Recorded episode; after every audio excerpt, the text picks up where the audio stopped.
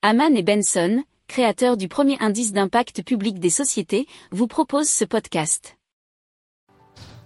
Haman and Benson. Le journal des stratèges. Allez, on va parler du rétrofit d'anciennes Twingo et c'est leur moto qui développe des prototypes sur la base de Twingo en donnant une seconde vie donc à des véhicules qui ont déjà 100 kg, 100 000 voire plus. Alors, le processus euh, d'homologation des véhicules va démarrer très bientôt.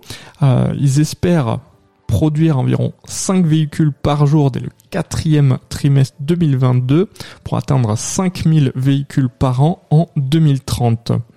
Alors, ils ne proposent pas leurs véhicules à la vente, mais à la location pour particuliers, entreprises ou institutions, dit westfrance.fr.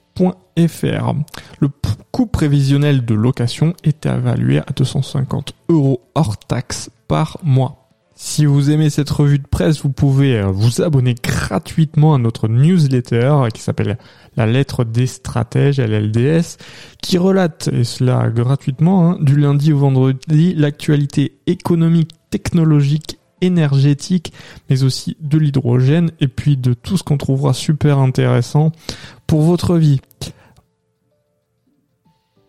Pour approfondir ces sujets, abonnez-vous à la newsletter de Haman et Benson et écoutez nos autres podcasts que vous retrouverez dans les notes de l'émission ou sur notre site internet.